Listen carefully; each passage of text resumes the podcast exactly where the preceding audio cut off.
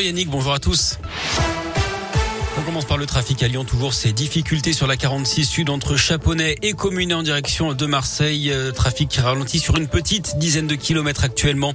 À la une, la guerre en Ukraine avec de fortes explosions entendues ces dernières heures à Kiev alors que l'offensive russe se précise autour de la capitale. Un couvre-feu de 36 heures a été décrété à partir de ce soir 20h jusqu'à demain matin 7h. La ville qui s'apprête à vivre des heures difficiles et dangereuses d'après le maire. L'aéroport de Dnipro au centre du pays a été sévèrement bombardé cette nuit. Les dégâts sont massifs d'après les autorités.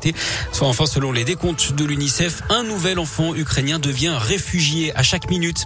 Ce geste de courage également en marge du conflit, une femme opposée à la guerre a fait éruption lors du journal télévisé le plus regardé de Russie hier soir. Elle a brandi une pancarte où l'on pouvait lire non à la guerre, ne croyez pas la propagande, on vous ment ici, ou encore les Russes sont contre la guerre. La vidéo s'est propagée sur les réseaux sociaux. La jeune femme a été interpellée alors que le gouvernement russe a durci la censure ces derniers jours. Employer le mot guerre est par exemple passible de poursuites judiciaires judiciaire. La justice, justement, près de chez nous avec ce verdict attendu aujourd'hui dans le procès d'un ostéopathe. Il est jugé à Lyon pour le viol d'une patiente. La jeune femme aurait été agressée lors d'une séance en 2014 dans son cabinet du 9e arrondissement. Il lui avait euh, proposé une nouvelle méthode de soins qui s'était traduite par des actes sexuels. Le praticien avait déjà été condamné en 2018 pour des viols et des agressions sexuelles sur six femmes durant des séances de thérapie. Une nouvelle manif à Lyon aujourd'hui, celle du secteur social et médico-social. Le syndicat Sud réclame l'augmentation de 183 euros pour tous les professionnels, mais aussi des créations de postes et de meilleures conditions de travail. Un rassemblement est prévu à partir de 14h devant l'agence régionale de santé. Une découverte macabre hier à Villefranche-sur-Saône. Le corps sans vie d'une femme de 27 ans a été retrouvé dans une habitation du centre-ville. C'est la mère de la victime qui avait prévenu les secours inquiète de ne pas avoir de nouvelles de sa fille d'après le progrès. Un homme de 25 ans qui était sur place au moment de l'arrivée de la police aurait tenté de mettre fin à ses jours. Une enquête est ouverte pour déterminer les circonstances exactes du drame. Eux siphonnaient des réservoirs d'essence sur un chantier. Trois hommes ont été arrêtés en flagrant délit samedi à Saint-Denis-les-Bourgs dans l'Ain.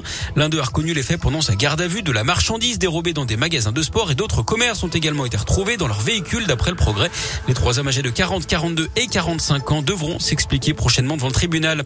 Et puis ce message de la préfecture d'Auvergne-Rhône-Alpes concernant les démarchages abusifs, notamment ceux liés au compte personnel de formation, les fameux CPF, des SMS ou des appels téléphoniques qui vous expliquent un changement de votre solde. C'est une arnaque. Il ne faut pas cliquer sur les liens et supprimer le message. Vous pouvez également signaler les au 33700.fr et au 33700 pour les SMS. Et puis à Lyon, c'est le jour J pour les nuits de Fourvière. La billetterie ouvre dans une heure maintenant à midi pile. On le rappelle, l'événement aura lieu du 2 juin au 30 juillet prochain avec un casting une nouvelle fois très alléchant. Calogero, M, Julien Clerc, Phoenix ou encore Juliette Armanet. On vous a mis évidemment toutes les informations utiles et notamment la programmation complète sur radioscoop.com. Merci.